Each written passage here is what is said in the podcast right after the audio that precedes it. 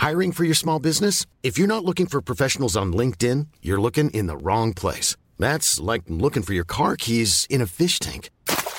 LinkedIn helps you hire professionals you can't find anywhere else, even those who aren't actively searching for a new job but might be open to the perfect role. In a given month, over 70% of LinkedIn users don't even visit other leading job sites. So start looking in the right place. With LinkedIn, you can hire professionals like a professional. Post your free job on linkedin.com slash spoken today.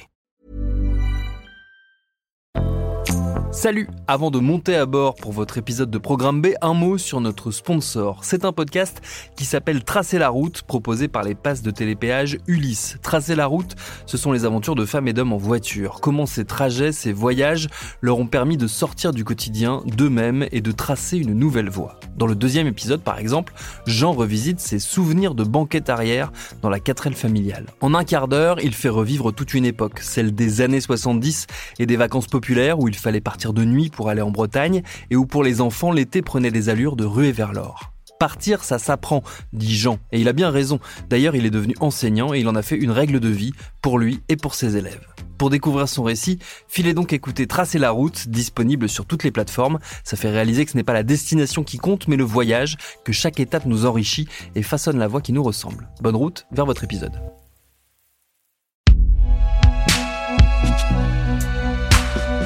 Audio présente. Salut, c'est Thomas Rozek.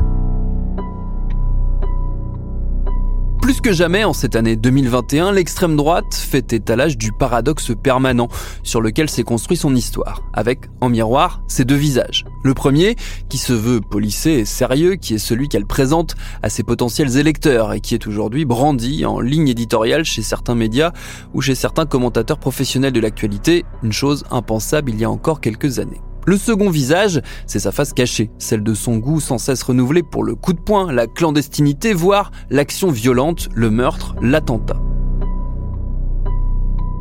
Cette réalité, on l'a par exemple très bien perçue début octobre avec la mise au jour par la police de l'existence d'un projet de tuerie de masse fomenté par un admirateur d'Adolf Hitler. Ces histoires se multiplient dans la presse avec le constat que la tension et la tentation de la violence augmentent dans les groupes de droite radicale. Il y a un an, on s'était interrogé sur ces nébuleuses très actives et je vous propose aujourd'hui de réécouter l'épisode qu'on avait tiré à l'époque de ces questionnements. Bienvenue dans Programme B.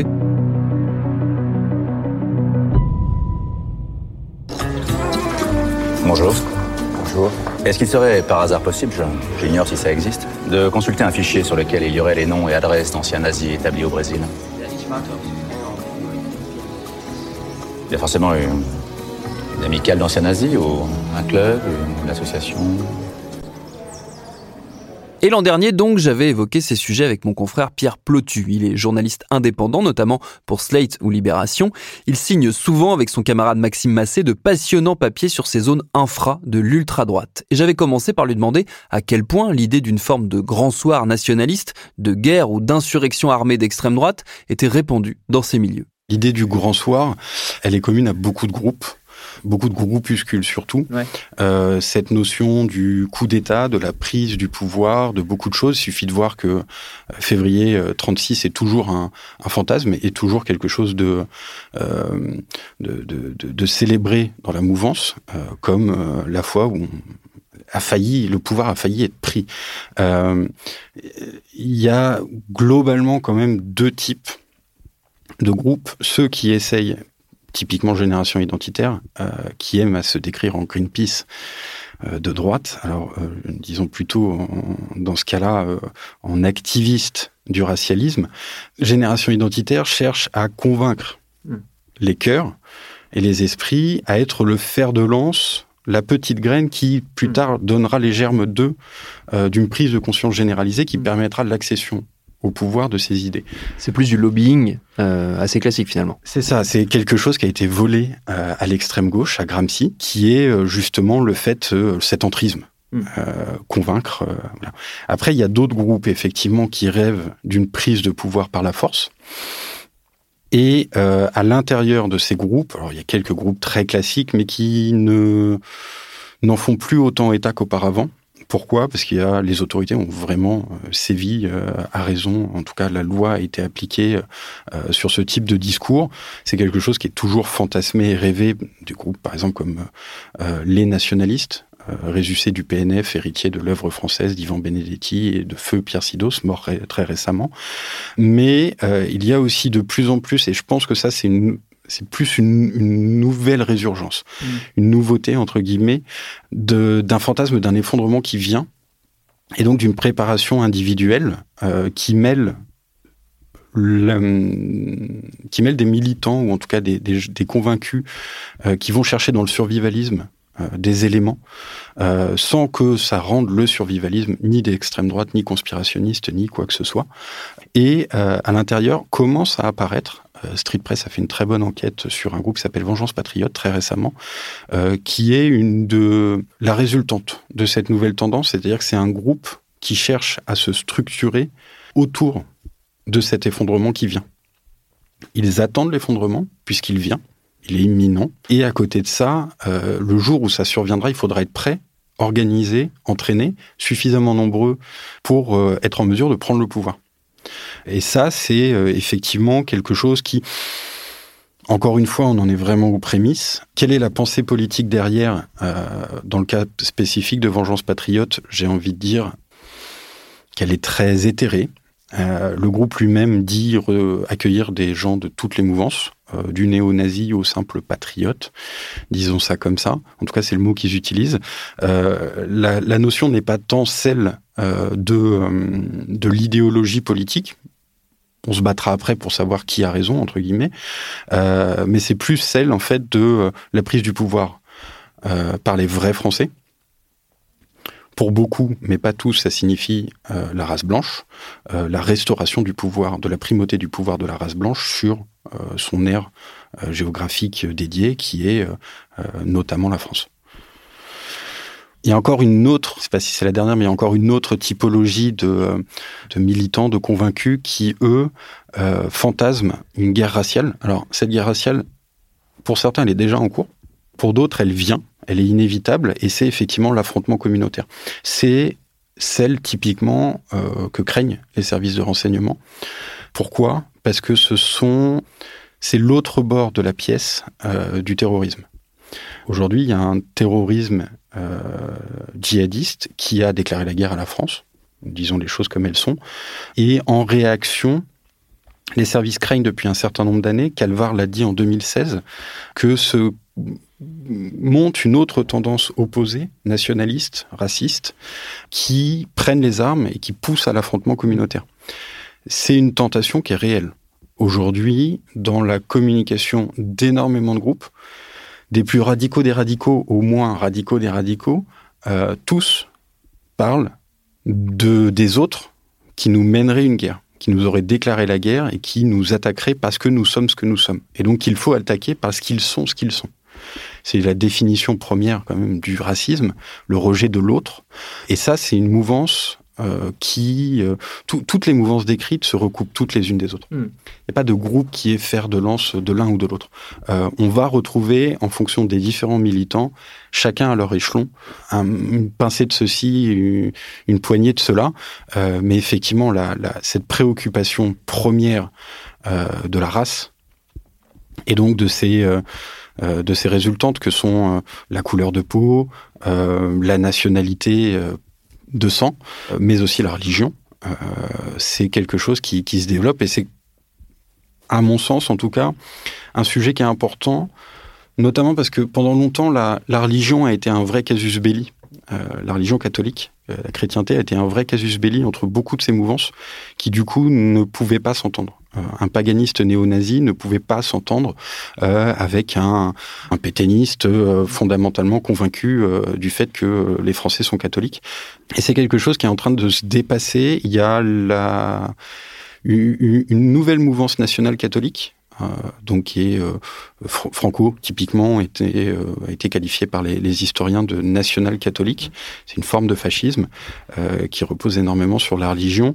C'était Civitas en France historiquement. et il y a une nouvelle mouvance qui est en train de naître. je pense typiquement à l'Alvarium à Angers, Jeunesse Saint-Roch à Montpellier, un certain nombre de groupes comme ça, qui sont des groupuscules. Hein. On parle de quelques dizaines de membres à chaque fois, voire même parfois moins, euh, mais qui de plus en plus ont des notions identitaires, idéologiquement, qui incluent euh, la religion comme une des briques premières de qu'est-ce que être français aujourd'hui.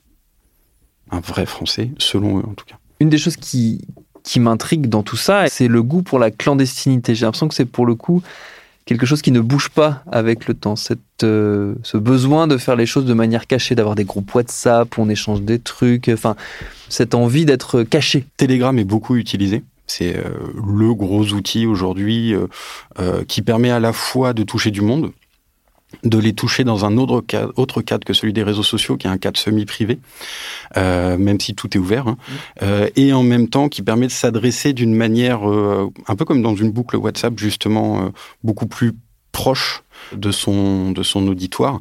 Euh, un certain nombre de grandes figures de l'extrême droite aujourd'hui, euh, par exemple Damien Rieu, qui en est la tête de pont pour ne pas le citer, euh, donc attaché, euh, enfin collaborateur de, du, de l'eurodéputé RN Philippe Olivier au Parlement européen, donc, et ancien identitaire, créateur cofondateur, pardon, avec un certain nombre d'autres du de, de, Génération Identitaire, qui est donc le mouvement de jeunesse à la base du bloc identitaire, lui-même héritier de Unité Radicale, groupe interdit puisque euh, Maxime Brunery, qui a essayé d'assassiner Jacques Chirac le 14 juillet sur les Champs-Élysées, en était militant.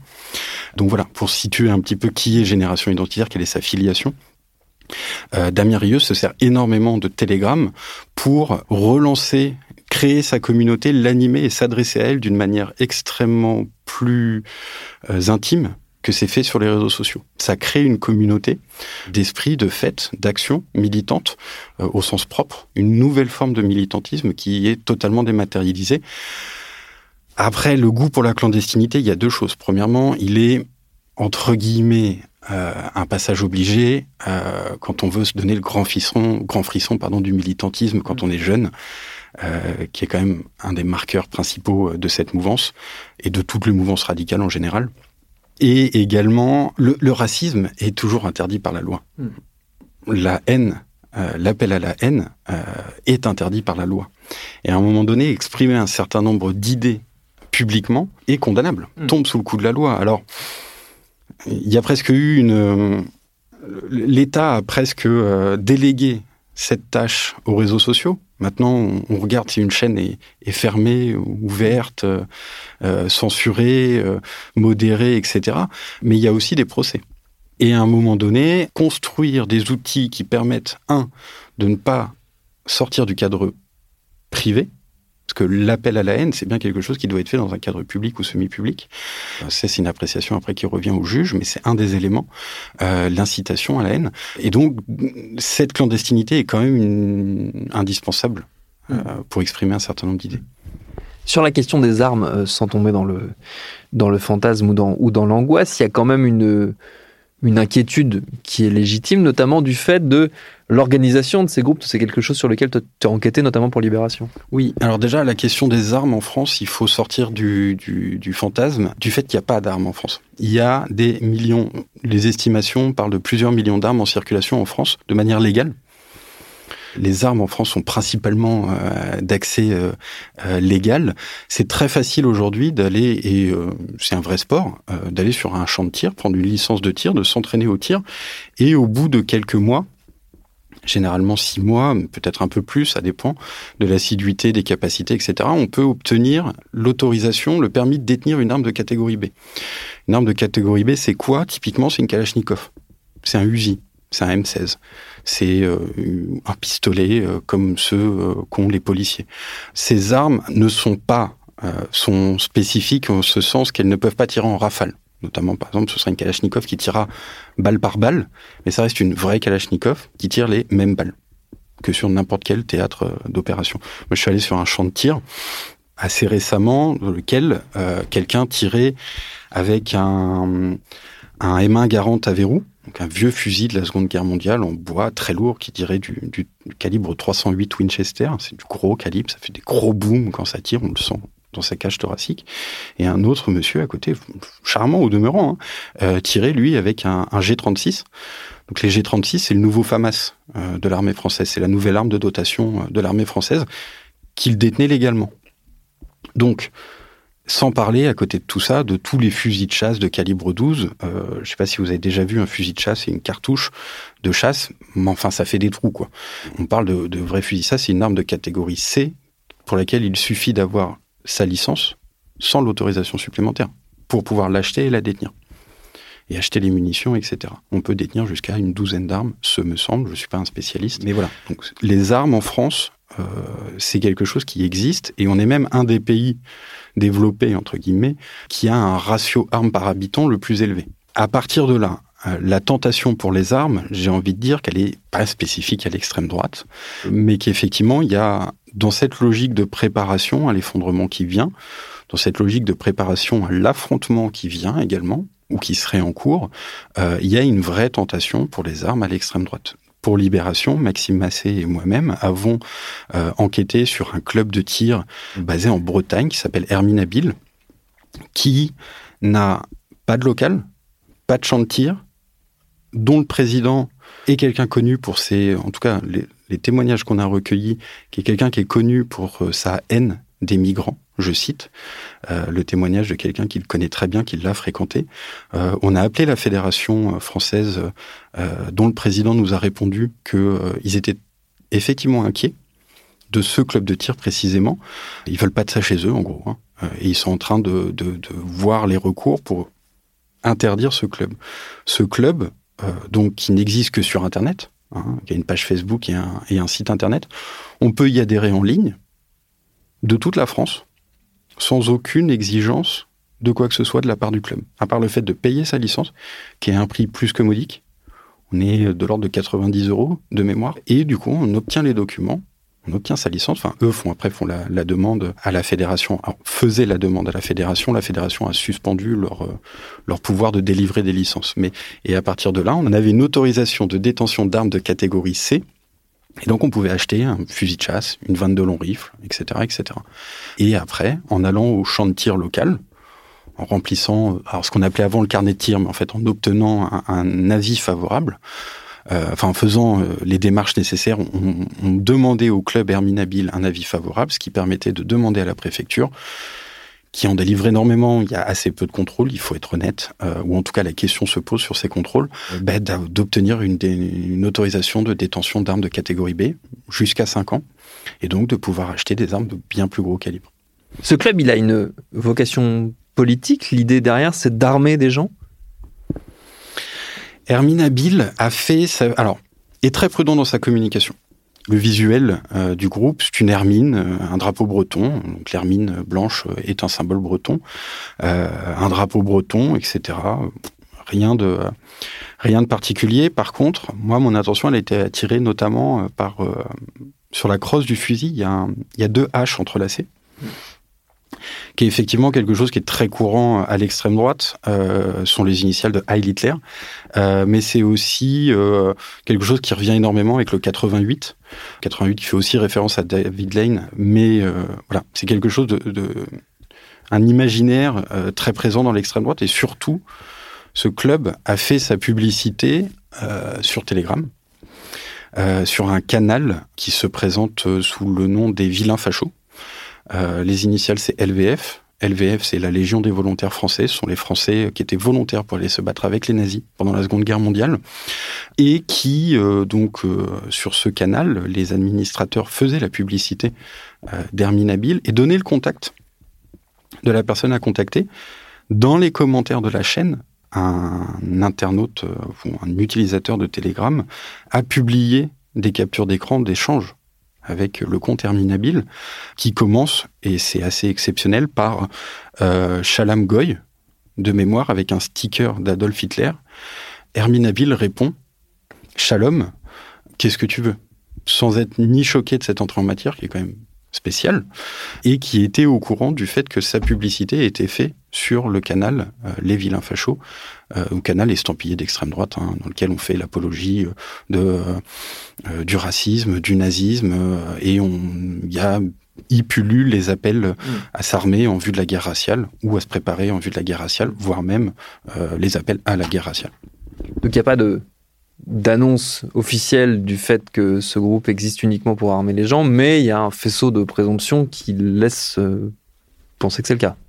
Un ancien président de club de tir qu'on a pu euh, contacter euh, dans le cadre de cette enquête pour Libération nous a confié que, à son sens, à lui, personnellement, faut-il en tirer des généralités je pense qu'il faut rester prudent, mais à son sens, à lui, il a vu de plus en plus arriver récemment des gens qui venaient et qui s'en cachaient pas, uniquement pour pouvoir acheter une arme. Pour, pour de la légitime défense ou autre. Lui nous dit, et on a tendance à le croire, que c'était des gens euh, qu'il avait tendance à refouler.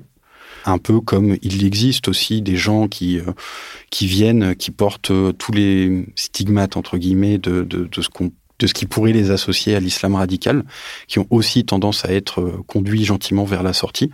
Mais euh, voilà, pour lui, il y a effectivement cette tendance euh, qui est plutôt neuve, et en tout cas dont il s'inquiète.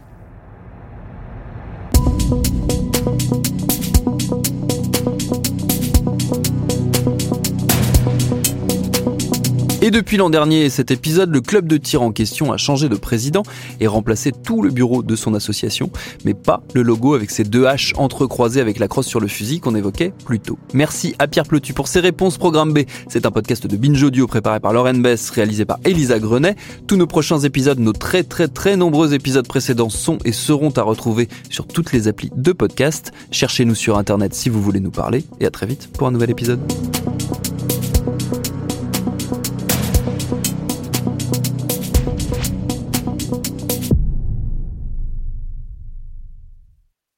Paris Hilton, Alizé, Justin Bieber, Samina Seri, Geneviève de Fontenay. Oui, ok, vous les connaissez, mais est-ce que vous les connaissez vraiment Vraiment? Bien souvent, on croit savoir deux, trois trucs sur ces personnes, mais en fait, leurs histoires sont bien plus complexes qu'on veut bien nous faire croire.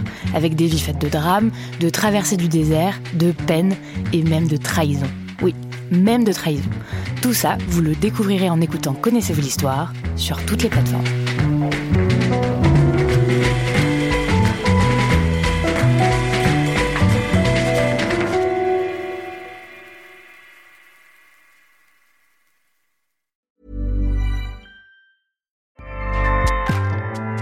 ACAST powers the world's best podcasts. Here's a show that we recommend. Hi, I'm Jesse Cruikshank. Jesse Cruikshank. I host the number one comedy podcast called Phone a Friend. Girl, let's phone a friend. Not only do I break down the biggest stories in pop culture with guests like Dan Levy and members of InSync, I do it with my own personal boy band singing jingles throughout because it's my show. It's your show, girl. New episodes of Phone a Friend Yeah. drop Thursdays wherever you get your podcasts. So work it, girl. Yeah, work it. Okay, that's enough. ACAST helps creators launch, grow, and monetize their podcasts everywhere. ACAST.com.